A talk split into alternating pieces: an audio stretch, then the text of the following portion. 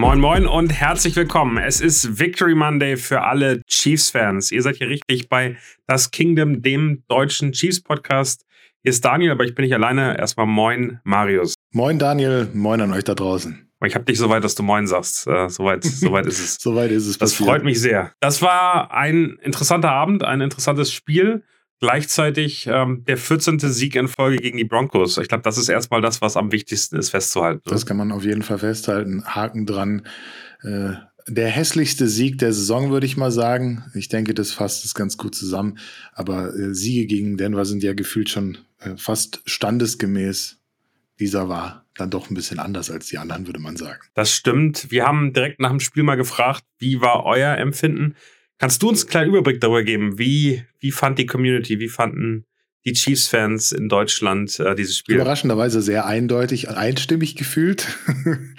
ähm, es gab viele, die gesagt haben, ja, spannender als es hätte sein müssen, war relativ in Ordnung, äh, hat äh, Leon noch gesagt, aber irgendwie war offensiv der Wurm drin, äh, anfangs zu leicht, um wahr zu sein, aber dann doch auf einmal sehr knapp. Äh, Spielverlauf absurd, typisch für die Saison. Ähm, bis zum 27 zu 0 war es gut, danach sehr schlecht. Es war okay, aber am Ende hätte man es auch Denver gegönnt. Moment mal, das, äh, das würde ich so niemals sagen und auch nicht unterschreiben. Aber ansonsten war Teamleistung super, aber die drei Interceptions hätten nicht sein müssen. War es das jetzt mit MVP? Also man sieht äh, breite äh, Mischung von Kommentaren, aber die äh, Quintessenz beziehungsweise der kleinste gemeinsame Nenner ist dann doch irgendwie dass wir am Anfang gedacht haben, äh, Moment mal, das, das geht ja fast zu leicht und am Ende war es dann doch nochmal knapper, als es vielleicht hätte sein müssen. Also so ein komisches Spiel am Ende mit so einem, na, was auch immer Gefühl, was man dann halt mit in die Nacht genommen hat. Ich glaube, da geht's ähm, den, den Fans nicht so ganz anders als uns, oder? Also ich glaube, äh, wir haben ja auch mal nebenbei geschrieben, äh, am Anfang hatte man gedacht, boah, ich kann endlich mal entspannt ins Bett gehen und irgendwann äh, hatte man das Gefühl, wenn das jetzt noch schief geht, dann haben wir hier ganz andere Diskussionen. Aber das Schöne ist ja, wir bräuchten eigentlich keinen Podcast, wenn, wenn sie klar und deutlich gewinnen würden. So haben wir was zum Besprechen. So haben wir so ein bisschen äh, auch Takeaways, die wir mit, äh, mitnehmen können. Ich habe mir mal neun aufgeschrieben und ähm, wollen wir die mal, wollen wir die mal durchgehen und mal gucken, ob wir damit das Spiel äh, abgefrühstückt kriegen. Let's go. Nummer eins ist bei mir, die Chiefs können nur 100 Prozent. Ich habe das Gefühl, und das ist vielleicht, liegt es am äh, Staff, vielleicht liegt das äh, am Team allgemein. Ich habe das Gefühl, dass diese Kansas City Chiefs nicht irgendwie auf 80 Prozent mal ein Spiel gewinnen können. Die NFL ist insgesamt so stark, dass du nicht zu viel nachlassen kannst, aber andere Teams können das ganz gut. Wenn sie klar führen, mehr als zwei Scores äh, Vorsprung haben, dass sie dann das Spiel einfach auslaufen lassen, die Defense aber noch gut steht und äh, sie das Gefühl haben, sie lassen den Ball viel laufen, kriegen viel Zeit von der Uhr und am Ende geht das dann, keine Ahnung, mit vielleicht noch einem Touchdown mehr aus. Die machen selbst noch ein, zwei und das Spiel ist zu Ende. Das können diese Kansas City Chiefs nicht, das können Teams von Andy Reid scheinbar nicht. Ähm, wir müssen einfach aufpassen, dass wir eigentlich durchgängig 100% geben und in Spielen, wo es einigermaßen knapp bleibt und wo wir immer durchgängig Gas geben und auf der Pedale sind, die gewinnen wir dann auch relativ eindeutig gestern war wieder so ein typisches Beispiel dafür. Ja, ich, ja, ich versuche mich gerade mal zurückzuerinnern an die Saison, ähm, wo wir im Super Bowl dann verloren haben. Ich glaube, da in der Regular Season konnten wir es mal über zumindest mal vielleicht so zwei, drei Spiele, da haben wir auch mal die Starter schonen können. Gestern hatte ich auch gedacht, dass es mal so ein Spiel wieder sein könnte, vor allem, weil die Vorzeichen ja entsprechend auch so waren, dass mit einer, äh, sage ich jetzt mal, super schwachen Offense, die sich auch am Anfang genauso gezeigt hat, ähm, haben wir auch beide im Chat äh, thematisiert, dass wir da eigentlich ganz guter Dinge sind. Und die Defense war so stark wie eigentlich erwartet, aber wir hatten es gut im Griff. Gut, am Anfang hätte man vielleicht auch eher Touchdowns als Field Goals scoren können, dann wäre wäre das Gefühl vielleicht nochmal ein anderes gewesen. Aber äh, summa summarum hatte ich gestern das Gefühl, dass es vielleicht dahin sich mal wieder bewegen könnte. Dann aber im Verlauf war es dann wieder klar, okay, wir können nicht nachlassen. Also wir müssen konzentriert bleiben, wir müssen fokussiert bleiben, sonst passiert genau das, was dann eben passiert ist. Und das ist halt eine Kopfsache, die sich, glaube ich, eingestellt hat ähm, in dieser Super Bowl-Niederlage, aber äh, viel mehr noch letztes Jahr gegen die Bengals. Und äh, da sind dann auch einzelne sage ich jetzt mal, Problembaustellen aufgetreten, die uns bis jetzt verfolgen und auch einzelne Sachen, da kommen wir im Detail nochmal im Verlauf dieses Podcasts äh, zu sprechen drauf, da haben sich Dinge entwickelt, die äh, ein bisschen ungutes Gefühl geben und äh, die auch mit dazu beitragen, dass wir, wie gesagt, entweder alles oder nichts können. Und dazwischen gibt es nicht so viel. Ganz genau so ist es. Ich glaube, es hat auch mit der Defense zu tun. Also auf der anderen Seite natürlich auch mit, wie du schon gesagt hast, mit dem Laufen des Balles, aber ähm, auch ähm, mit, mit der Defense, die, ähm, die so ein bisschen, und da wäre für mich der, die zweite, zweite Seite sozusagen, die Play Calls auf beiden Seiten des Balles waren gestern zumindest fragwürdig. Äh, ich, ich tue mich ähm, schwer damit, ähm, das hatten wir schon ein paar Mal gehabt, dass das Run-Game äh, nicht immer gemacht wird, dass, dass Mahomes weiterhin äh, wie ein Wilder wirft und auch deutlich höhere Risiken eingeht. Aber auch ähm, auf der anderen Seite des Balles habe ich das Gefühl, dass wir viel zu lange, viel zu stark geblitzt haben, was immer bedeutet, wenn du blitzt, ist auf der anderen Seite das Risiko, dass, dass deine Cornerbacks, dass die Safeties sehr allein gelassen werden. Und wir haben es eben mal wieder erlaubt, und das erinnert mich ein bisschen an die Bengals-Spiele, wie du auch schon gesagt hast, ähm, daran, dass, äh, dass wir einem guten Receiver, Jerry Judy gestern, der zeitweise gar nicht mehr auf dem Platz hätte stehen dürfen, ähm, aber dem die Möglichkeit gegeben hat, One-on-Ones gegen McDuffie zu gewinnen, ähm, teilweise wirklich ähm, unsere sehr, sehr jungen Cornerbacks äh, auszunutzen und damit eben unnötige Punkte gemacht hat. Hätte nicht sein müssen, wenn wir ein bisschen konservativer im, im Blitzgame gewesen wären. Wir haben die One-Ones gewonnen, unsere, unsere D-Line war stärker als deren O-Line und trotzdem mussten wir immer noch mehr machen. Und ich habe das Gefühl, dass es bei Spec äh, dann nochmal, ich möchte ihn nicht feuern wie die Hälfte der, der amerikanischen Twitter-Community. Ich glaube aber, dass es ein Learning sein muss, dass du auch manchmal ein bisschen bisschen zurückgehen musst, nicht Vollgas geben musst und damit äh, deine Cornerbacks, die noch jung sind, auch die Möglichkeit geben musst, ähm, vielleicht ein bisschen mehr zu Sport zu haben. Ja, kann ich nur genauso unterschreiben. Also ich möchte Specs auch nicht feuern. Wir haben ja auch die letzten Folgen äh, sehr über ihn gelobt. Ich glaube, ich muss ein bisschen damit aufhören, auch besonders unsere Third Down Defense äh, zu loben, weil dann hat man mir jetzt zwei Spiele hintereinander äh, genau das Gegenteil gezeigt. Und deswegen hoffe ich, wenn ich es jetzt nicht mehr loben erwähne, dass vielleicht dann wieder äh, das in die andere Richtung sich ein, einpendelt. Aber man hat halt auch, auch gesehen, was das Risiko mit sich bringt, wenn du junge Corner hast, wenn du äh, Rookies auf diesen Positionen hast, dann machen die halt auch den einen oder anderen Fehler und das ist eigentlich auch die Aufgabe von äh, unserer Defense, da halt ein bisschen drauf einzugehen, beziehungsweise den, den Jungs nicht da alleine das Feld zu überlassen. Das heißt, es fängt in der Line vorne an. Jetzt kann man natürlich sagen, bei den Stats, die unsere ähm, Sack Nation, wenn man so will, unsere Rusher äh, auf die, aufs Board gezaubert haben. Das klingt dann alles erstmal nach einem sehr produktiven Tag, aber der Teufel steckt halt im Detail, weil du dir halt einfach drei Touchdowns eingefangen hast, die so hätten nicht sein müssen. Ähm, unabhängig von den Interceptions, da ist, damit fängt es halt an. Aber auf der defensiven Seite des Balls müssen wir das schlicht und ergreifend deutlich seriöser, deutlich besser verteidigen, vor allem weil es auch allen klar war, was Wilson imstande ist zu tun. Nämlich er ist dieser Deep äh, Ball Passer, er hat es bei den Seahawks gezeigt. Und äh, es war auch bekannt, dass äh, eines seiner Ziele Jerry Judy ist und der 15,1 Yards im Schnitt per Reception macht. Und deswegen war eigentlich auch gesagt, wir müssen ihn auf die kurzen Bälle halten, auf die linke Seite zwingen, dann ist er eben ein bisschen mehr äh, berechenbarer. Das haben wir nicht geschafft in diesen drei Fällen. Äh, wir haben es auch in anderen Fällen nicht geschafft. Dann kommen noch Dinge wie Penalties hinzu und so weiter und so fort. Und am Ende steht halt die Defense da und hat die gleichen Fehler gemacht, gefühlt wie bei dem Bengals-Spiel und wie auch schon in anderen Spielen diese Saison. Und das ist natürlich einfach schlicht und ergreifend zu wenig.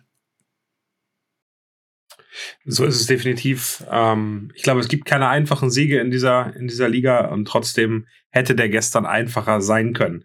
Ähm, meine, mein, wie nenne ich es? Takeaway, Christopher am besten. Nummer drei wäre, Mahomes ist nur ein Mensch. Also wenn einer gestern zwischen Licht und Schatten stand, dann wohl Patrick Mahomes. Am Anfang haben alle die MVP-Diskussion beendet und danach haben sie alle wieder begonnen. Äh, ich äh, würde davon Abstand nehmen, dass jede Woche äh, in, in der Diskussion aufs Neue auszuführen, weil ich denke, man muss da die gesamte Saison betrachten, um genau das einschätzen zu können. Aber wenn wir alleine auf das gestrige Spiel schauen, und das hat Patrick Mahomes nach dem Spiel auch gesagt, dann gehen äh, die drei Dinge einfach auf seine Kappe. Ich meine, ähm, Zwei wunderschöne Touchdown-Pässe hat er gemacht. Den einen auf McKinnon, der absurd war und wo man eigentlich nicht gedacht hätte, dass McKinnon den überhaupt so fängt. Ähm, noch an der Line äh, auf Scrimmage losgeworden. Und der zweite äh, auf Juju, wo er sich dann so quasi nochmal rausdreht, drei Leute auf ihn Pressure bringen und er dann trotzdem noch den Ball anbringt, den freien Receiver findet. Also das ist natürlich auch die andere Seite wieder gewesen, der, die Mahomes Magic. Aber ja, äh, trotzdem drei schlechte Entscheidungen getroffen und ähm, er hat es dann auch selbstkritisch genug auf der Pressekonferenz gesagt. Er darf die erste nicht auf Kelsey zwingen und äh, die zweite ist halt eben Patrick Sertain, der antizipiert super. Ja, der fängt halt vielleicht auch nur einer von fünf äh, Verteidigern diesen Ball und ähm, ähm, lässt den nicht fallen oder der tropft irgendwo anders hin. Und ja, die dritte Interception äh, brauchen wir nicht drüber reden, die war absolut unnötig. Unvermeidbar. Aber die, die zweite, die fand ich so bitter, weil, weil Mahomes wollte den Ball ja, ja nirgendwo hinwerfen. Er wollte, er wollte ihn auf den Boden werfen werft ihn aber natürlich in Richtung einer seiner Receiver, damit es kein äh, Intentional Grounding gibt und ähm, hat sich dann einfach verschätzt. Aber für mich definitiv ein Leichtsinnigkeitsfehler, ähm, der mit ein bisschen mehr Konzentration zum Gehen wird. Die letzte Interception war dann wirklich, ähm, war dann wirklich nicht nur gute Leistung von der Defense, sondern einfach nur Blödsinn. Ähm, ich glaube, das, äh, das kann man einfach so festhalten. Ähm, trotzdem, und ich glaube, das ist so ein bisschen das, das Thema, über das wir letzte Woche schon geredet haben, das Niveau, auf dem Mahomes spielt, das Niveau, was er normalerweise hat, äh, ist unfassbar hoch. Und ähm, der hat das dritte Mal in seiner gesamten Karriere drei Interceptions geworfen. Und dann sieht das so aus wie das, was alle erwartet haben, als er gedraftet worden ist. Ein Ganzlinger, der super viel Risiko geht, der ganz, ganz viel kann, aber der eben doch ganz, ganz viel Bälle abgeben könnte. So ein bisschen zurück zu Texas Tech-Zeiten. Ähm, und das ist er eben nicht. Das hat er seine Karriere lang bewiesen. Trotzdem, und ich glaube, das ist ganz wichtig, ähm, kann das mal passieren. Und das, äh, er hat gestern gesagt, a little too loose with the ball. Also er muss sich eben dann noch ein bisschen mehr disziplinieren, gucken, dass er einen Tick weniger Risiko geht. Und ich glaube, das äh, kann man sich in so einem Spiel erlauben wo man klar führt, wo es alles in Ordnung ist, äh, ist nicht ideal. Aber äh, wenn das jetzt wirklich das schlechteste Spiel von Patrick Mahomes in dieser Saison war, dann kann ich sehr gut damit leben, dass es zu diesem Zeitpunkt gekommen ist. Ja, wir haben leider hier wieder den alten Patrick Mahomes gesehen, der sich teilweise ein bisschen zu sehr davon leiten lässt, einen Play zu erzwingen, wo eben keins ist. Das ist natürlich von außen für uns leichter gesagt, auch von dem Fernseher, als, als dann mitten auf dem Spielfeld. Aber es liegt halt eben auch in seiner Natur, so ein bisschen aggressiver zu spielen. Ähm, diese Aggressivität hat halt ihren Preis. Also einerseits hast du natürlich Mahomes Magic, andererseits können das auch mal in den Armen des Gegners dann liegen, so wie bei der, äh, bei der zweiten Interception und auch bei, also wo, wo dann halt eigentlich gedacht war, dass, dass der Ball auf den Boden prallt und dann eben das andere passiert. Ähm, was ich aber schön finde, ist, dass die Coaches, die wissen ganz genau, wie, wie äh, auch drauf ist, auch nach so einer Interception. Die sagen dann nicht, so, wir nehmen dir jetzt den Ball weg und äh, du, da jetzt wird aus das Laufspiel in Gang gebracht, sondern ähm, Andy Reid und die Coaches wollen eben auch, dass er weiterwirft, weil nur so kommst du wieder in dein Mojo zurück, nur so ähm, machst du dann auch das, was dich auszeichnet. Und das ist, glaube ich, etwas, was, was unsere Coaches auszeichnet, dass sie ihn eben machen lassen. Und ähm, ich bin auch davon überzeugt, dass man genau so dann eben nur kontinuierlich Erfolg haben kann. Allerdings ähm, kann man das jetzt in die gestrigen Zahlen nicht unbedingt reingießen, sondern ähm, da waren sie zum Beispiel bei den, äh, ich glaube, Completion per Attempt Werten war er ähnlich wie, wie Wilson teilweise unterwegs, ähm, mit natürlich deutlich weniger Yards, aber ich denke mal, Mahomes ist selbstkritisch genug, um da eben auch anzumerken, dass er äh, nicht so wirklich äh, sein Team in so eine Situation bringen kann, weil mit drei Interceptions in einem Spiel, da gewinnst du nur in ganz seltenen Fällen. Und trotzdem muss man festhalten, drei Turnovers ähm, von, von Mahomes. Und trotzdem war dieses Spiel am Ende ein einigermaßen souveräner Sieg, hätte noch souveräner sein können, aber am Ende nie hinten gelegen, immer geführt, ähm, äh, niemals in die Situation gekommen, dass es jetzt gerade so aussah, als würden sie das Spiel verlieren, zumindest aus meinem Gefühl, ähm, deutlich knapper als gedacht, aber das war, glaube ich, nicht ganz so schlimm, wie wir gedacht haben.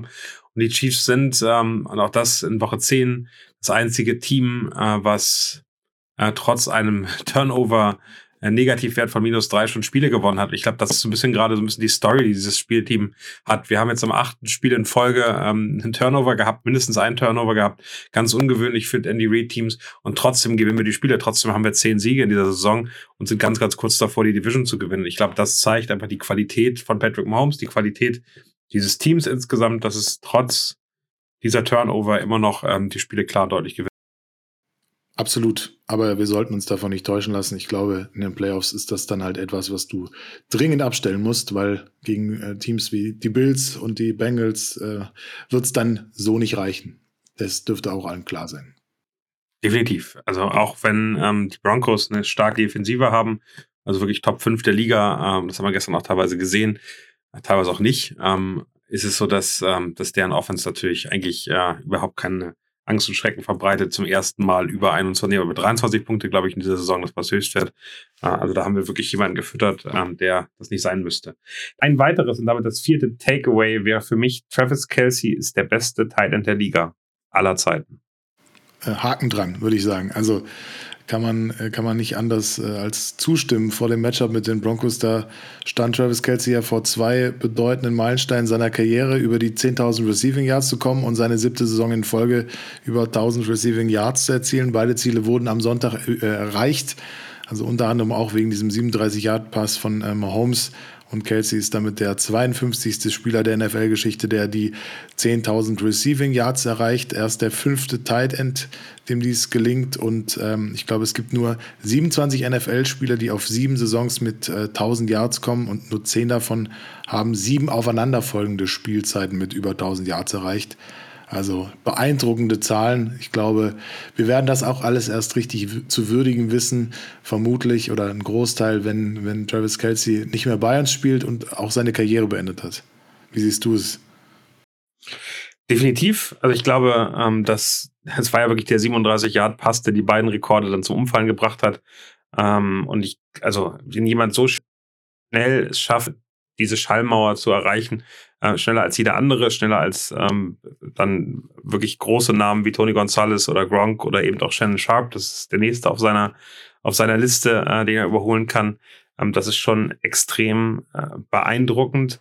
Ich glaube, dass, ähm, dass jetzt gegen die Houston Texans dann auch Shannon Sharp die Broncos Tight End Legende äh, dran ist. 16 Yards fehlen da wirklich nur noch.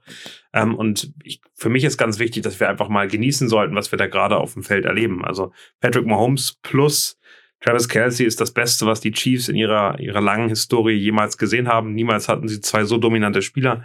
Niemals haben äh, sie gesehen, was da eigentlich alles äh, möglich ist, wenn, ähm, wenn, wenn solche Spieler auf dem Platz stehen. Und wir sind schon sehr normalisiert oder gewöhnt an dieses Niveau, was die beiden uns zeigen und gerade Patrick Mahomes uns zeigt. Und ich glaube, dass, ähm, dass es ganz, ganz wichtig ist, ähm, da zu zeigen oder wahrzunehmen, was wir da eigentlich sehen. Dieser No-Look-Pass auf äh, McKinnon, ich habe den nochmal 30, 30 Mal, glaube ich, angeguckt heute. Ich finde es unfassbar, wie, wie, also wie kann man den überhaupt so werfen, ohne irgendwie Spin drinne, einfach fast wie so ein, wie so ein Basketballwurf, ähm, wie, ein, wie ein Guard, der irgendwie dann per Alle-Hoop-Pass seinen, seinen Mitspieler anspielt. Teilweise wirft ähm, Mahomes, als ob er Shortstop beim Baseball ist, war er ja auch. Aber es ist einfach so viel Technik, so viele Sachen dabei, die kein anderer Quarterback in der gesamten Liga macht. Ich glaube, das müssen wir abseits dieser drei Interceptions wertschätzen. Das gleiche ist bei Travis Kelsey. Ähm, der ist nicht der schnellste, der ist nicht der, der körperlich dominanteste Spieler auf dem Feld und trotzdem kann ihn kein einziger äh, Cornerback, Safety wirklich über ein ganzes Spiel her stoppen. Also es gibt eigentlich keine Spiele, wo der nichts macht, wo der gar nichts macht, auch wenn er gestern relativ viele seiner Targets nicht gefangen hat. Teilweise auch ähm, dann, dann wirklich schwer zu fangen, ist es, ist es so, dass, ähm, dass ein Spieler ist, wie wir ihn auch so schnell nicht wieder erleben. Und ähm, das ist, glaube ich, das, was ähm, diese Rekorde auch nochmal in der Rekordzeit zeigen. Man genießt das, äh, was ihr da seht. Und ich meine, du kennst es, glaube ich, genau bei Jamal Charles oder ich bei äh, Tony Gonzalez auch. Das ist etwas, was man sehr, sehr schnell auch vergessen kann. Das ist richtig, ja. Aber äh, gestern hatte ich zumindest mal kurz das Gefühl, dass Kelsey immer noch nicht äh, diese Bengals-Geschichte irgendwie gedanklich überwunden hat. Also hat ja nur vier Receptions bei neun Targets gehabt, 71 Yards dann zwar, aber diese Connection Mahomes Kelsey, ich glaube, die wollten gestern auch so ein bisschen mehr. Die wollten äh, im, im Stadion äh, von äh, Shannon Sharp dieses, diese, diese Punkte oder diese Yards noch, noch überholen. Ähm, natürlich wäre das äh, fürs Bron Broncos Herz dann auch nochmal ein tieferer Stich wichtig gewesen als diese einkalkulierte Niederlage, denke ich mal. Aber ja, ähm, das bringt halt nichts, wenn du es erzwingst. Das hat man gesehen, wo das hinführt. Deswegen ähm, dann gegen die Texans. Auf jeden Fall. Die 16 Yards sollten, sollten machbar sein oder 17, um dann zu überholen. Mein nächster Takeaway ist, ähm, auch das ist nicht ganz neu, aber Juju Smith-Schuster ist unser Wide Receiver Nummer 1. Wirklich klare Führung über jeden anderen auf seiner Position jetzt könnte man böse sagen, viel Konkurrenz hat er ja aktuell nicht oder jemand, der ihm wirklich Konkurrenz macht. Also MWS, ich glaube, das wissen wir auch, das weiß er wahrscheinlich selber auch. Er ist nicht der Wide Receiver 1 und auch nicht dafür geholt worden. Ähm, wenn wir Travis Kelsey als Receiver sehen, dann könnte er sich halt mit ihm um diesen, um diesen Platz äh, streiten, aber ist halt dann doch nochmal ein anderer Typus, auch gewollt anderer Typus den unsere Offense auch braucht. Und ähm, dahinter wird es halt eben schon ein bisschen dünner. Also natürlich haben wir Alternativen, wir haben aber halt auch eben Alternativen, die momentan draußen sind, die verletzt sind und äh, die uns besonders bei so Gadget-Geschichten halt deutlich abgehen. Und deswegen äh, ist mit äh, auch einem, äh, Justin Watson, der zwar eine gewisse Geschwindigkeit mitbringt, aber man sieht auch, wo er limitiert ist und dass er eben äh, weit entfernt davon ist, Wide Receiver 1 zu sein. Ähm, und deswegen ist, äh, glaube ich, Juju auch ein guter Kandidat, um nächstes Jahr wieder den Weg zurück zu den Chiefs zu finden. Hat ja nur diesen Einjahresstil. Aber ich kann mir sehr gut vorstellen, dass sowohl er als auch die Chiefs ähm, da gesprächsoffen sind. Sehr gut. Äh, für mich ähm, das nächste Takeaway auch um die Wide Receiver rum, bevor wir zu den Running Backs kommen. Mit McCall Hartman und Kadarius Tony wird unser Spiel deutlich facettenreicher und die Red Zone Offense wieder deutlich effektiver. Absolut. Also Red Zone Offense, die letzten Spiele, seit die beiden draußen sind, so lala gewesen, nicht wirklich zwingend. Wir haben es jetzt auch schon wieder gesehen. Du hast den ersten Drive, spielst schön die Wiese runter, zügige Pässe, Variablen, Laufspiel und Pass im abwechselnden äh, Zyklus. Und dann muss man aber eigentlich in der Red Zone einen Touchdown scoren beim ersten genauso wie beim zweiten. Stattdessen wurden es dann halt zwei Field Goals. Dann hältst du den schwachen Gegner eigentlich unnötig in der Schlagdistanz mit nur eben sechs Punkten. Und da finde ich, merkt man halt schon, dass uns da so ein bisschen die Alternativen ausgehen, dass wir äh, ja, uns manchmal nicht trauen, risikoreiche Pässe zu spielen. Äh, was ich auch allerdings sehr sinnvoll finde, dass wir das nicht tun, weil es auch schon das ein oder andere Mal diese Saison schief gegangen ist. Ähm, dass wir aber manchmal zu sehr auf die Sicherheit Field Goal gehen, äh, könnten könnten ruhig ein bisschen aggressiver sein, dafür musst du halt aber Variablen haben.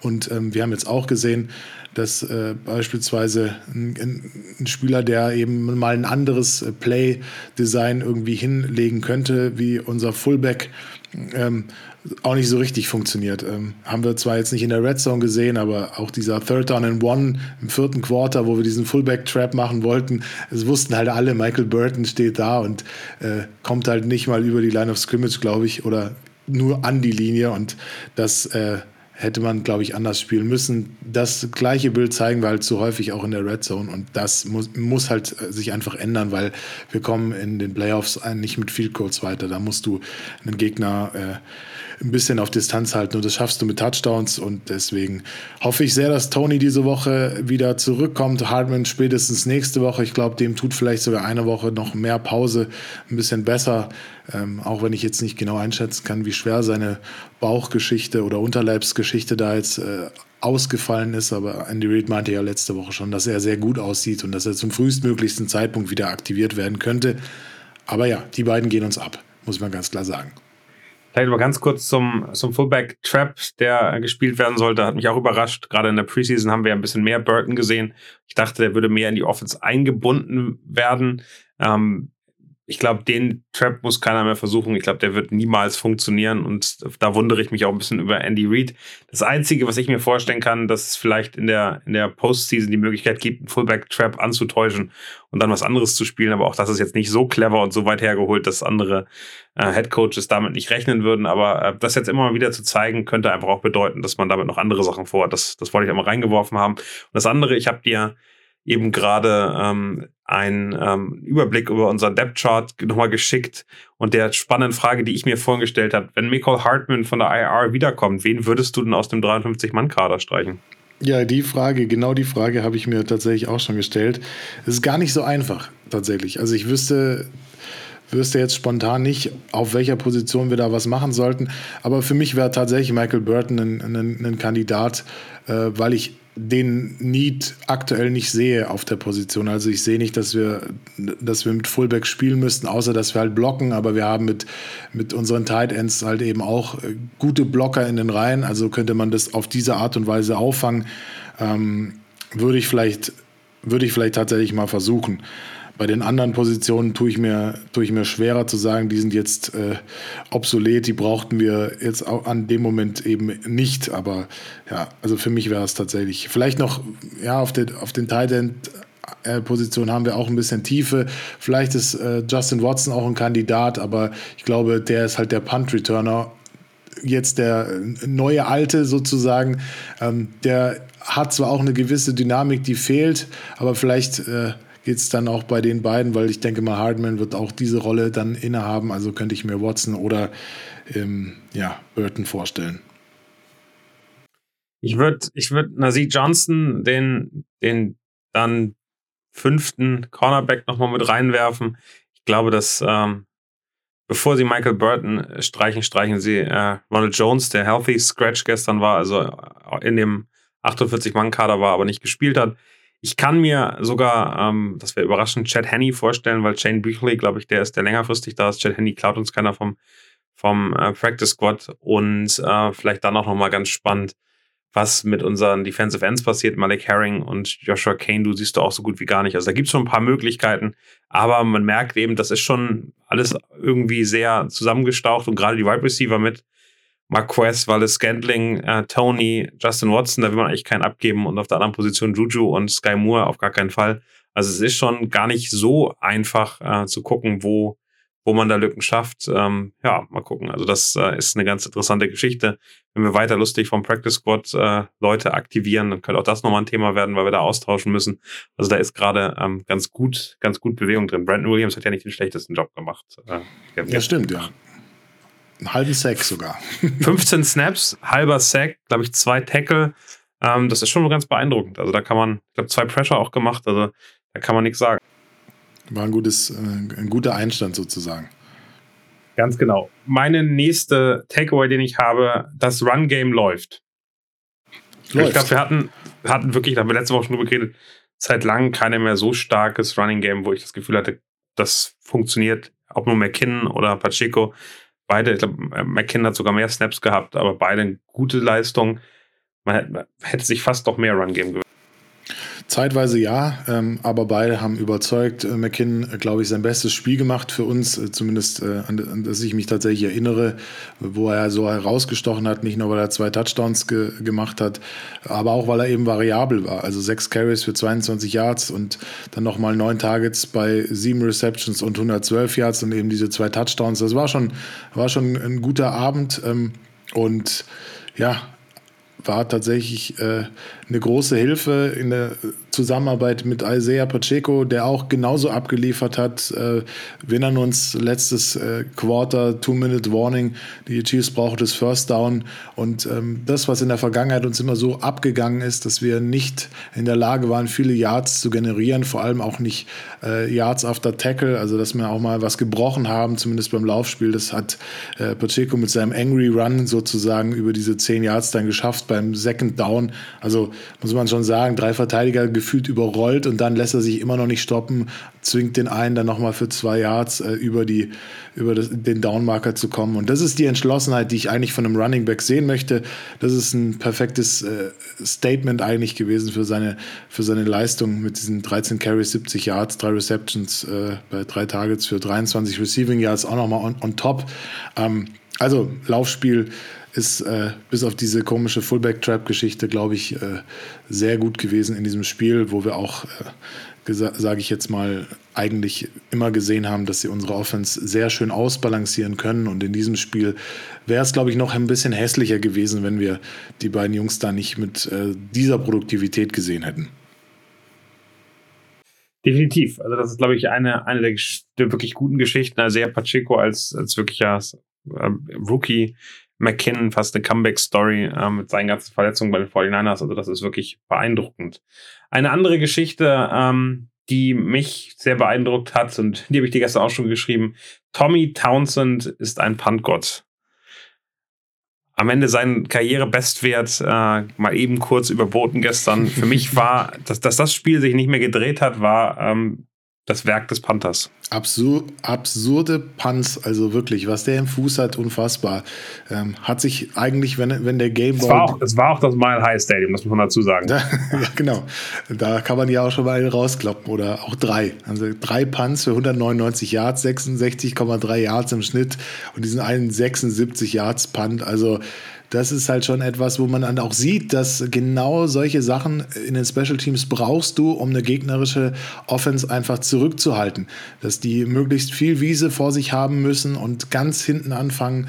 Ähm, man sieht, alle, ich glaube, nach allen drei Drives nach Townsend Punts mussten die Broncos auch ihrerseits panten, weil sie so gefühlt eine Netto-Distanz von gewonnenen Yards bei 1 hatten. Also das ist tatsächlich schon eine, eine, entsprechende Leistung. Sonst ist es ja eigentlich nie, eine gut, nie gut, wenn der Panther so oft auf dem Spiel ist. Also ich weiß noch, das ist eine diese Saison, wo er viermal in der Halbzeit draußen war. So oft war es Gott sei Dank dieses Mal nicht in der Summe. Aber ja, hat die schön weggebolzt und äh, es ist schön, dass äh, bei diesen Special Teams äh, Spielern dann zumindest keine Baustelle äh, äh, da ist und auch äh, nach allem Ermessen keine auftreten wird.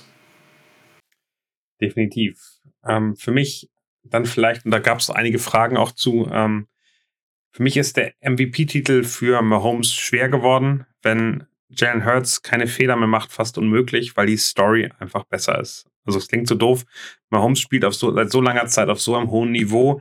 Dem traut man zu, in den nächsten Jahren weitere solche Spielzeiten auf, äh, auf den Tisch zu legen und dann einen MVP-Titel, dann einen zweiten MVP-Titel dann zu gewinnen. Jalen Hurts hat nicht die Qualität eines Mahomes, ist kein Top-5-Quarterback. Ich hoffe, das akzeptieren alle Eagles-Fans.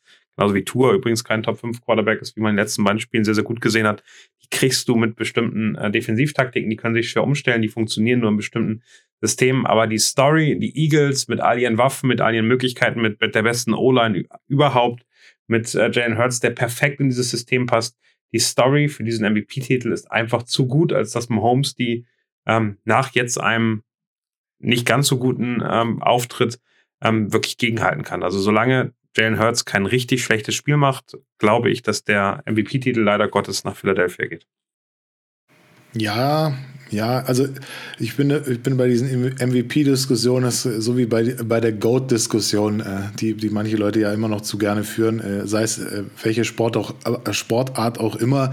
Ähm, also im Gesamten finde ich, ist es nicht zielführend, wenn man das jede Woche diskutiert. Ich sehe natürlich auch, dass diese Geschichte mit den Eagles, das ist schon eine Geschichte, die liest sich schön, die ist auch schön anzusehen. Das ist halt äh, genau wie äh, äh Tom Brady gewinnt zu Hause den äh, Super Bowl zum ersten Mal überhaupt.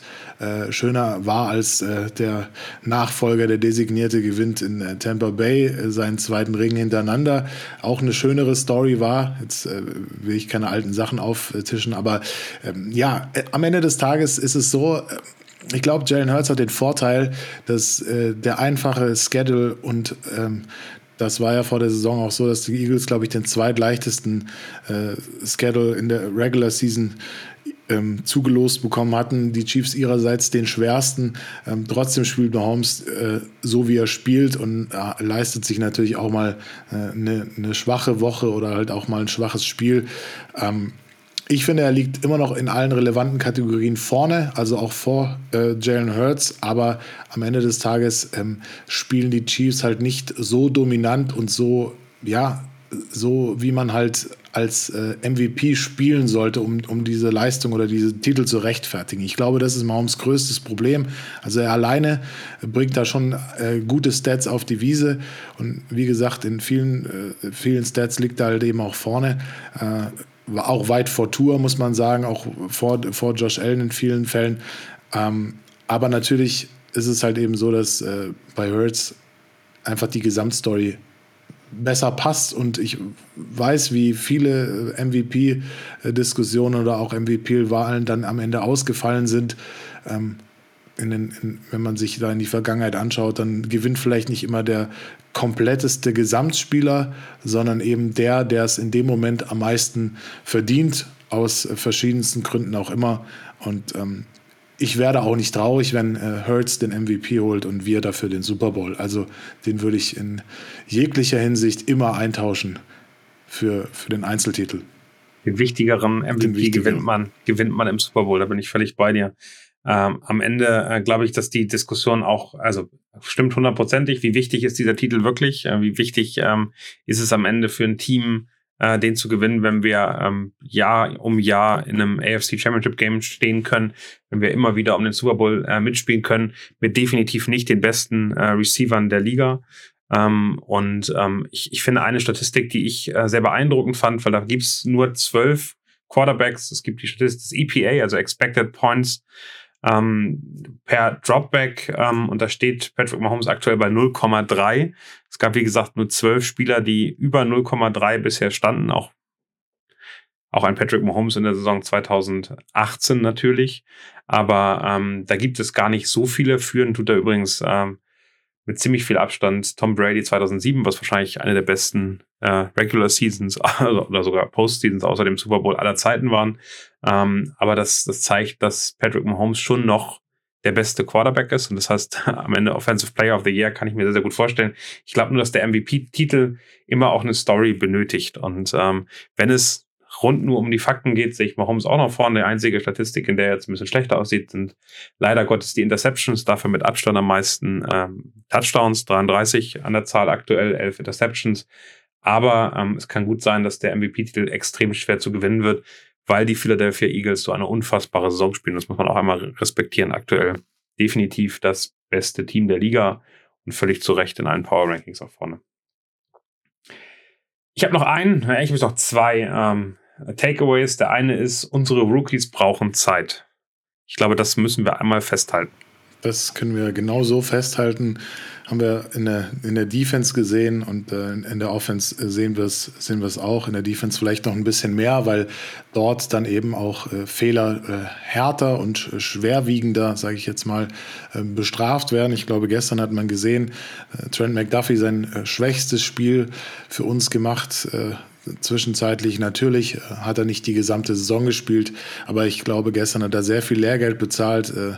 Man hat ähm, gesehen, dass Wilson und auch äh, Ripien Targets in seine Richtung eher vermeiden wollten, aber man hatte schon auch das Gefühl, ähm, dass diese beinahe Interception, die gegen seine Face Mask da geknallt ist, relativ früh, gefühlt war danach irgendwie so der Wurm drinne und beim zweiten Touchdown von Jerry Judy, da sah es so aus, als wäre äh, McDuffie nicht so richtig auf der Position gewesen oder hätte erwartet, dass jemand anderes dort ist, sah ein bisschen doof aus und auch bei dieser Th äh, Fourth Down Pass Interference, da hat er sich leider extrem unglücklich angestellt, sah auch irgendwie aus, als wäre ein bisschen verwirrt und nicht richtig auf dem Posten, zu weit hinter und ähm, naja, in dem Moment ja, wäre das eigentlich ein Turnover und Downs gewesen, wenn er den nicht fängt. An, so wurde es dann ein 40 Yards Raumgewinn mit anschließendem Touchdown. Das ist halt eben was, was das Spiel eng macht und was du eigentlich vermeiden solltest. Aber gefühlt waren das halt auch äh, so ein paar Rookie-Fehler, die wir ihm auch zugestehen müssen. Joshua Williams fand ich auch, hm, sah besonders bei diesem ersten Touchdown, kurze Distanz von Jerry Judy, da lässt er sich viel zu leicht schlagen. Das ist auch was, was dir als äh, Rookie passiert, später vielleicht nicht mehr. Also ja, aber auch nicht so richtig gut ausgesehen, beziehungsweise Joshua Williams. Aber äh, das gehört halt eben auch dazu zum Lernprozess, dass du Fehler machst und aus denen dann halt eben entsprechend lernst. Und deswegen sollten wir auch zusehen, dass wir äh, die, die Jungs da nicht, nicht mit Erwartungshaltung überfrachten. Natürlich ist es ärgerlich, wenn du dann solche Plays kassierst. Äh, darf sich halt für meinen Geschmack nicht nicht zu stark häufen, beziehungsweise müssen wir dann halt in der Offensive dann die Lösungen finden, die gestern halt über weite Strecken, vor allem in der zweiten Hälfte, einfach gefehlt haben. Und dann äh, sieht es dann auf dem Scoreboard auch nicht mehr so, so richtig bitter aus, wenn dir mal ein Rookie-Fehler passiert oder auch zwei in dem Fall. Ja, ich glaube, gerade diese Learning Curve, über die man immer redet, die wird ja immer besser. Also McDuffie hat gestern definitiv dann bisher schlechteste Spiel seiner Karriere gemacht was aber nicht schlimm ist. Also der lernt aus diesem Spiel gegen Jerry Judy unglaublich viel. Hätte mit einer Interception starten können. Ich fand die Pass Interference, das äh, die, die mich am meisten geärgert hat, äh, wo es er einfach nicht äh, in Zeit schafft, sich umzudrehen. Wenn er den wirklich, wenn er einfach nur den Helm dreht und in Richtung des Balles guckt, wäre das niemals eine OPI gewesen, äh, DPI gewesen, sondern wäre am Ende ähm, ein extrem gut gespielter ähm, Pass Protection gewesen. Und das, das ist eigentlich das, was mich so ärgert. Also, dass, ähm, dass er eigentlich ein gutes Spiel macht, kleinere Fehler dann ihn schlecht aussehen lassen, vielleicht sogar auch Absprachefehlern, wie beim, du sagst, dem zweiten äh, Touchdown. Da, da ist einfach mehr drin, er kann mehr und er wird auch mehr zeigen. Solche Fehler passieren, solche Spiele gibt es. Und es ist völlig in Ordnung, wenn wir mit, mit, mit einem Sieg am Ende aus solchen Spielen rausgehen, kann ich damit wirklich extrem gut leben. Und äh, für mich, glaube ich, die elfte und letzte Takeaway wäre für mich ganz klar zu sagen, die Wunden, die wir uns gerade in den Spielen ähm, holen, können am Ende in der Postseason extrem wertvoll sein. Also wir haben auf jeden Fall jetzt schonungslos gefühlt alle Baustellen äh, offen, die wir so haben. Also mal allen voran unsere äh, Third Down Offense, unsere Red Zone Offense, glaube ich, grundsätzlich. Äh, auch die Penalties jetzt in diesem Spiel wieder ein größeres äh, Problem gewesen. Gerade schon die äh, Pass Interference von McDuffie angesprochen. Dann dieser Fall Start von Orlando Brown im Red Zone Drive ganz am Anfang, der dich fünf Yards zurückwirft und dann schaffst du es halt eben nicht da äh, zu completen und kostet dich dann eben entsprechend die ganze Geschichte. Ich glaube, 70 Yards Raumverlust durch Strafen. Äh, das äh, tut gegen andere Offenses deutlich mehr weh. Ähm, aber diese Turnover-Geschichten, du hast schon gesagt, wir hatten jetzt das achte Spiel in Folge mit mindestens einem Turnover drin. Jetzt haben wir sogar uns auch nochmal, äh, was die Anzahl in-game angeht, gesteigert. Äh, seit Andy Reid 2013 übernommen hat, haben die Chiefs nur eine Saison, nämlich 2014, mit noch einer negativen Turnover-Differenz abgeschlossen. Ähm, ja, wir haben in der Vergangenheit immer eigentlich recht gut ausgesehen gegen stärkere Teams, auch gegen schwächere Teams. Irgendwie hatte man immer das Gefühl, das Feld wieder, das Pendel kommt wieder zurück in unsere Richtung. Ähm, das hat sich seit 2021 so ein bisschen zu unseren Ungunsten entwickelt. Wir hatten äh, zwar auch eine positive Turnover-Differenz am Ende, aber die letzten oder die ersten acht Spiele in der Saison hatten wir 19 Turnover. Das hatten wir in der Summe in den letzten drei Jahren zuvor nicht. Und mit 25 sind wir da letztes Jahr so viel äh, Turnover äh, auf dem Papier äh, stehen gehabt, wie seit 2012 nicht mehr. Und wir erinnern uns an die beiden Bengals-Spiele. In den entscheidenden Spielen hat es uns dann sehr, sehr wehgetan. Dieses Jahr trifft dieses äh, Phänomen schon relativ wieder früh auf. Und es finde ich, und das haben wir gestern auch schon im Chat besprochen, es lässt sich gefühlt nicht an einer Person machen. Es sind halt ganze Units. Und man kann auch nicht jetzt sagen, Patrick Mahomes hat jetzt wie viel elf Interceptions und deswegen ist er der Hauptverantwortliche dafür. Trägt halt betrachtet man das letzte Spiel jetzt im Besonderen natürlich zweifellos auch irgendwie eine Teilschuld, aber er ist nicht alleinige. Ich finde, besorgniserregend wird es dann, wenn diese Turnover in mehreren Units stattfinden, nämlich in der Offense und den Special Teams und da sehr konstant auftreten, was in der Vergangenheit schon auch der Fall gewesen ist. Ähm, wir haben dieses Jahr das aktuell schlechteste Special Teams wahrscheinlich unter Dave Tope der letzten Jahre, besonders was die Werte bei den Turnovern angeht und die Offense, die kommt halt eben auch wieder mit entsprechenden Fehlern daher. Und äh, wir schaffen es dann andererseits in der Defensive nicht, selbst Turnover zu kreieren, um das wieder auf der negativen Seite auszugleichen. Und unter normalen Umständen zeigen die Chiefs schon auch, dass sie in der Lage sind, diese Schwachstelle eben auch zu beheben. Das sollten sie eben auch tun. Die Erfahrung der letzten beiden Jahre hat nämlich gezeigt, dass dieses Problem nicht von alleine verschwinden wird. Wir müssen da Lösungen finden. Ähm, aber ich gehe auch davon aus, dadurch, dass wir jetzt wissen, welche Baustellen wir haben, dass wir auch äh, explizit dran dran arbeiten können. Äh, ich habe noch eine Frage reinbekommen zu dem, zu dem Thema grundsätzlich, auch was das Thema Taktik angeht, von der Birgit, die meinte so, ähm, ist es zum Teil auch so, dass wir unter dem Motto, wir sind äh, sicher in den Playoffs, wir zeigen jetzt nichts Außergewöhnliches mehr, ähm, damit auch ein bisschen mit äh, Plays überraschen wollen, also vielleicht auch ein bisschen mehr Risiko gehen, so wie das jetzt auf Travis Kelsey äh, der Fall war und fühlen uns dann in dieser Favoritenrolle eher nicht so richtig wohl. Ich würde mal sagen, es ist wahrscheinlich, die Wahrheit liegt irgendwo dazwischen. Einerseits wollen wir natürlich nicht alles wieder aufmachen, andererseits muss man schon auch sagen, äh, muss man so ein Spiel wie gestern deutlich äh, souveräner auch nach Hause fahren. Ich glaube, äh, auch die Coaches hätten die Starter gerne zur, äh, zu, zu, Beginn des vierten Quarters geschont. Und äh, ich habe mir, wie gesagt, schon äh, leicht vorgestellt, wie das denn wäre, jetzt auch mal wieder äh, weniger Mahomes Magic Time in, in, der zweiten Halbzeit zu sehen und wurde dann schon direkt eines äh, Besseren belehrt, schon direkt vor der Halbzeit. Ja. Aber ja, die Baustellen sind da. Wir sollten dran arbeiten, weil es wird nicht reichen gegen Teams wie die Bills, gegen Teams äh, wie die Bengals. Das äh, ist dann in der AFC einfach nicht genug. Die sind in der Tiefe deutlich stärker besetzt auf den entscheidenden Positionen und äh, wir müssen einfach unsere ganze Kraft da reinbringen, um diese Spiele für uns zu entscheiden. Das haben wir wieder gesehen.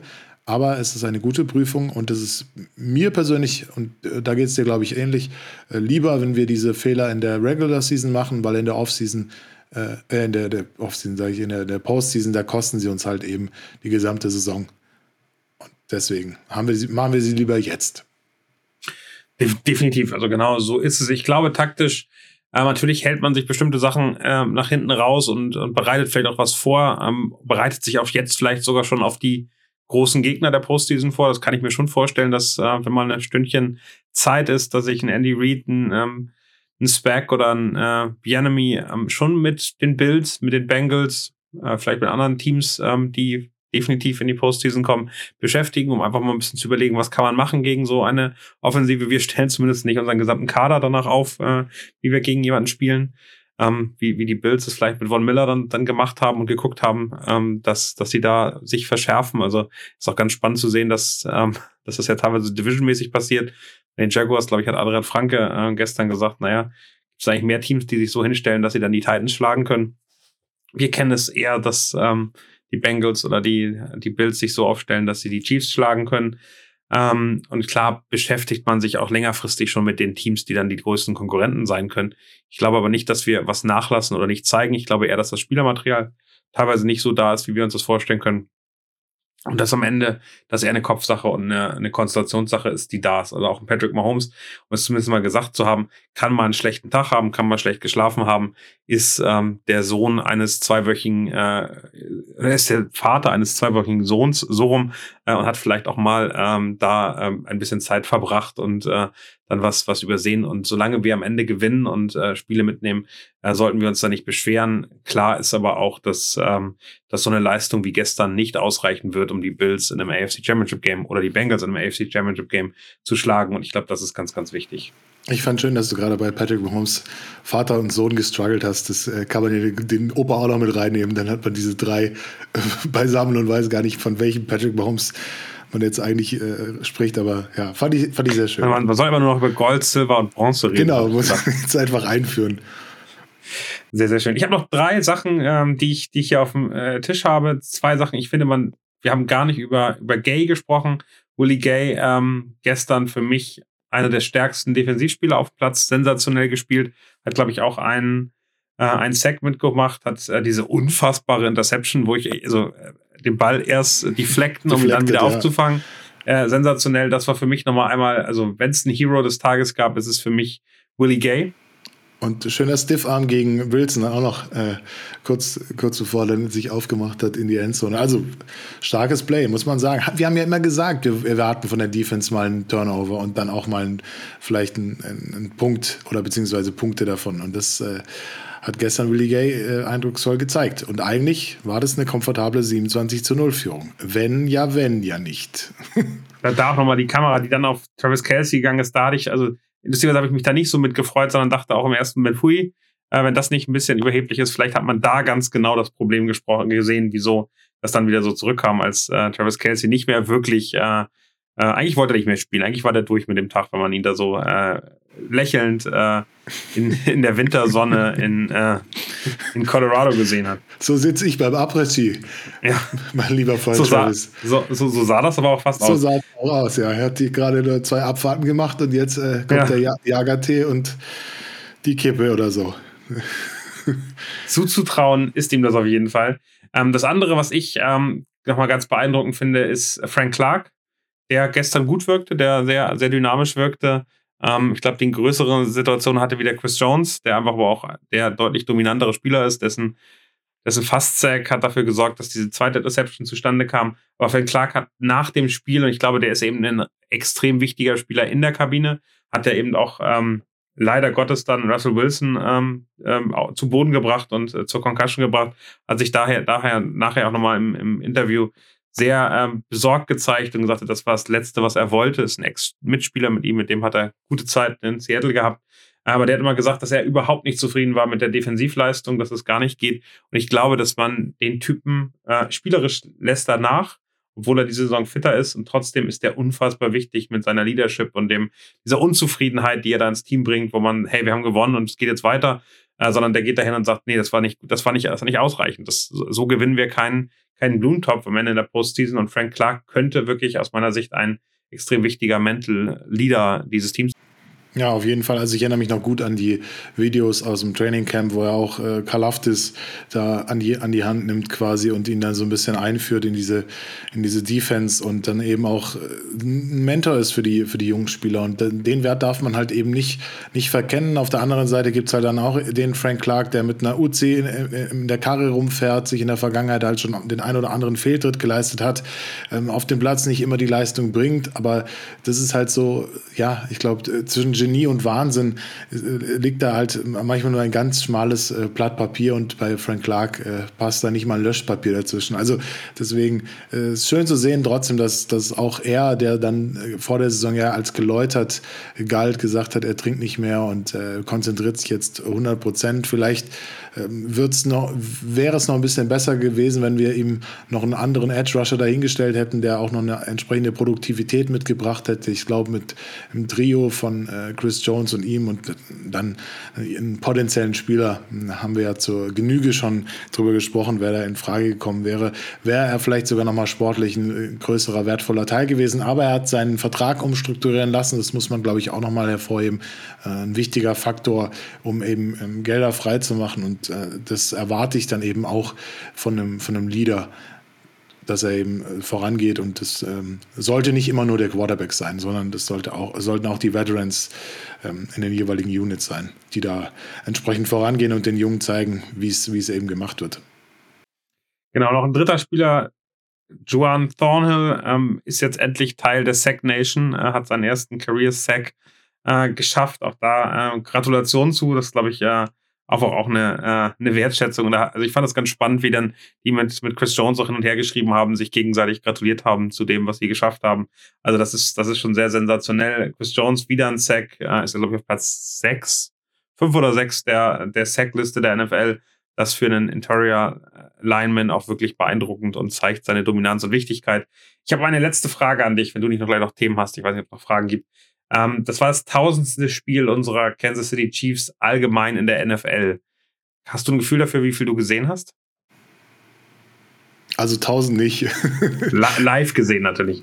Live gesehen. Also live gesehen live gesehen wird schwierig. Da, ich habe irgendwann angefangen, 2013, 2012, glaube ich, mit, mit live gucken, aber dann natürlich nicht regelmäßig, sondern was irgendwie versucht äh, zu ging, so auf ganz halblegalem Wege manchmal. Ähm, aber ja, äh, ich habe vielleicht, ich würde mal, wie viele Spiele gibt es in der Saison? Wir waren nicht in der, in der Postseason. Ich, ich würde mal auf so 200 plus schätzen. Ja erinnern kann ich mich vielleicht an gute 50, wenn es gut läuft. ich habe auch drüber nachgedacht. Ich, ich, also ich wäre auch so bei 2, 250 äh, maximal. Ähm, vielleicht sind auch ein paar weniger, aber es ist natürlich viel, viel Postseason, viel mehr Spieler in den letzten Jahren, als es vielleicht davor waren. Es werden sowieso mehr Spieler. Also kann das ganz gut sein. Ich habe mal, was ich ganz spannend fand, gesehen, welche die Topstars sind, die bei 1000 Spielen die, die Chiefs Legenden, aktuelle Spieler auf ihre, ähm, auf ihre Grafik tun, weil das ein bisschen zeigt, was sind eigentlich die Top-Spieler der, der Franchise. Hast du die Grafik gesehen? Hättest du, hättest du alle erkannt? Ich muss, ich habe die Grafik gesehen, aber ich habe nicht genau im Detail geschaut, wer alles drauf ist. Also Shame on me, das ist so das Social Media Phänomen, dass man schaut, liked und dann weiter scrollt. ich ich, ich habe sie, dir, ich hab sie dir mal geschickt. Ich bin gespannt, äh, äh, ohne jetzt hier eine, eine, eine große Test zu machen. Ähm, ich habe, ähm, ich glaube, ich habe alle erkannt. Jetzt geht's los. So, wo haben wir sie denn? Die verlinken wir gerne in den Shownotes, dass ihr auch mit rätseln könnt. Äh, da müsst ihr jetzt sozusagen kurz Stopp sagen, euch die mal angucken und äh, dann, äh, dann weiterhören. Äh, fangen, wir, fangen wir an, Marius. Wen sehen wir denn da alles? Also natürlich, äh, Patrick Mahomes ist klar, Andy Reid und Hank Stram als Coaches oben, dann das äh, links unter, ähm, unter Mahomes, das dürfte Tony Gonzalez sein. Korrekt. Und dann vor ihm natürlich Travis Kelsey. Äh, dann haben wir rechts 58 müsste das sein. Ist das die 58? Ist das die dürfte 58. Äh, Thomas sein. Korrekt. Derek Thomas. Derek Thomas, Namen. genau. Um das äh, vollständig zu machen vorne, was ist das? Ist es 68? 68, ganz genau. 68. Ich weiß immer nicht, wie man ihn ausspricht, wenn es, wenn es der ist, den ich glaube, nee, der ist. Ganz einfach auszusprechen. Ganz einfach auszusprechen. Warte mal. 40, 40. Das war, glaube ich, ein bisschen vor meiner Zeit. Oder es war genau meine Zeit und ich äh, habe ihn einfach nicht auf dem Schirm. Brauchst du noch oder soll ich? Äh, soll ich löse auf. Will, Will Shields ist das. Äh, Shields, ja, natürlich. Habe ich sogar das Trikot mit Unterschrift hier hängen. Und in der Mitte?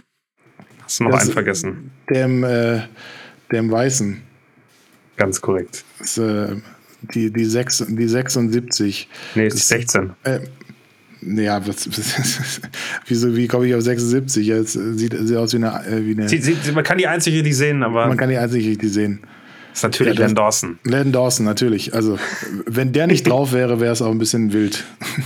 Genau, aber äh, ich fand es nochmal einen ganz kurzen Teaser. Ich, ich hätte jetzt versprochen, über die Mann reden wir alle in der Offseason. Also ich glaube, die müssen wir alle mitnehmen und äh, da werden wir die Geschichte euch ein bisschen zeigen ähm, nach der Saison. Also jetzt nicht hoffen, dass die Chiefs früher in der Postseason rausfliegen, damit wir mehr darüber reden können, aber nach dem, nach dem 15. Äh, Februar könnt ihr damit rechnen, dass wir all die mal durchgehen und über die sprechen, weil ich glaube, das äh, ist ein Teil, der mir noch so ein bisschen fehlt. Hier in Deutschland steht natürlich auch relativ viel. Ich glaube, die stehen alle bei uns im Buch auch drin, aber trotzdem, dass wir die mal im Detail ähm, euch vorstellen, was die geschaffen haben, wieso die äh, so legendär sind. Also ich habe noch ein paar mehr. Ähm, du hattest ja auch schon ein paar mehr. Das Nigerian Nightmare, über das wollen wir natürlich auch reden und noch ein paar andere. Aber das sind alles äh, wirklich sehr prägende Figuren äh, der Chiefs-Geschichte. Auf alle Fälle, die großen Anteil daran hatten, dass es dann so eine große Franchise geworden ist in, über, über die Jahrzehnte hinweg. Also ist, glaube ich, für alle auch spannend, die jetzt erst seit kurzem dabei sind, die die Mahomes-Zeit kennen, aber nicht so viel darüber hinaus. Also es gab auch äh, goldene Zeiten, es gab viele Spieler, die äh, leider nicht äh, den Erfolg haben konnten, weil der Rest des Teams das nicht hergegeben hat. Aber ich glaube, es wird ganz spannend zu sehen sein, ähm, welcher Spieler da welche, welche, welches Standing auch hatte für die, für die Franchise und ähm, auch heute noch hat. Also die, die noch leben, ähm, sind ja auch teilweise in diesem äh, Ring of Honor drinnen und äh, da gibt es regelmäßig Veranstaltungen. Und äh, ich würde mich auch freuen, wenn wir den einen oder anderen mal persönlich in diesem Pod Podcast begrüßen können. Das ist natürlich ein sehr äh, hochgestecktes Ziel, aber ich glaube, da gibt es äh, vielleicht auch den einen oder anderen, der da gerne bestimmt äh, vorbeikommen würde. Lasst euch überraschen. Tim Grunhardt zum Beispiel, Center, äh, auch eine Legende, äh, 2021 genau. äh, reingekommen. Der hat gerade ein Buch geschrieben. Ich versuche das gerade zu bekommen. Also ich, ich freue mich immer auf die englischsprachigen Bücher auch. Äh, ist gar nicht so einfach in Deutschland zu bekommen. Nee, aber er war ja tatsächlich selber auch schon mal da. Hat den, äh, wer, wer das mal sehen will, ich glaube, in irgendeiner The Franchise-Folge ist es, wo er mit unserem Human Joystick äh, zusammen Wurst testet in, in München bei Metzger. Ja, sehr amüsant, falls ihr es noch nicht gesehen habt. Sensationell, genau. Ich glaube auch zwei Namen, die ganz wichtig sind, Priest Holmes und äh, Jamal Charles, auch äh, äh, sensationelle Running Backs, die leider Gottes keine gute Ära erwischt haben, die aber auch, äh, also wirklich beide extrem stark. Ich glaube, Jamal Charles noch eine Nummer, Nummer krasser. Ähm, aber das, äh, da gibt's ganz, ganz viele Sachen, wie wir äh, leider Gottes dann sozusagen den großen Quarterback oder den großen Coach verpasst haben. Aber ähm, da werden wir sehr viel drüber reden. Eine andere Sache, über die ich gerne noch sprechen möchte, wir haben auf Twitter seit gestern Abend so eine kleine Community. Ich habe dich ein bisschen überrascht damit. Äh, keine weitere Erklärung. Aber mich hat mir das gefehlt. Ich habe das Gefühl gehabt, dass wir auf Twitter kein wirkliches Chiefs-Fans zu Hause in Deutschland haben. Und äh, ähm, ein Account ist dann noch was anderes. Ich finde die Community-Funktion eigentlich relativ cool. Da sind wir so knapp über 50 schon. Ähm, wenn ihr Lust habt, kommt gerne mit rein. Wir freuen uns sehr, da mit euch drüber zu reden. Wie eben gibt es manchmal sogar Live-Bilder aus dem, äh, aus dem Podcast-Aufnahme. Äh, Marius konnte es nicht äh, freigeben. Äh, es ging einfach so online, aber ich sehe deutlich ernster aus, als der Podcast hier war. Er war, war ja auch ein sehr ernstes äh, Spiel gestern und äh, wäre ja beinahe auch in eine andere Richtung gegangen, aber wir äh, sind nicht so wie bei dem Bengals-Spiel danach, wo wir uns eine Stunde erstmal den äh, Schmerz von der Seele reden mussten, sage ich jetzt mal. Äh, so war es dann doch nicht. Und wir haben ja gegen die Broncos nochmal äh, zeitnah die Gelegenheit zu zeigen, dass wir es deutlich besser können. Ich glaube, das ist das Spiel an Neujahr, wenn mich nicht alles täuscht. Da äh, sollten wir keinen Silvesterkater haben. Fabian Niesel, der hier mehrfach schon zu Gast war, zweimal, um genau zu sein, wird vor Ort sein und wird da berichten. Da würde ich mir freuen, den, den dann auf jeden Fall direkt aus äh, Kansas City zuzuschalten. Ähm, das wird, glaube ich, ein besonderes Spiel zu Hause äh, am Neujahrstag äh, gegen den Division Rival. Zwei Sachen, die ich noch äh, ganz klein dazufügen muss. Wir sind noch nicht Division-Sieger. Leider Gottes haben die Chargers äh, das Spiel gestern gewonnen. Vielleicht gar nicht so schlecht für uns. Die Dolphins haben jetzt zwar verloren, müssen eigentlich schon mehr oder weniger gewinnen gegen die Bills, damit es nicht doch noch schwierig wird, ähm, um den Playoff-Einzug. Vielleicht gibt das den nötigen Druck, um dann mal zu zeigen, die Bills sehen aktuell nicht so gut aus. Der gute ähm, Quarterback ist, ist nicht mehr in den Top 10, wenn man sich die Werte ansieht aktuell. Also Josh Allen hat eine kleine Schwächephase. Insgesamt mit der Von Miller Verletzung sieht auch die Defensive nicht mehr ganz so dominant aus.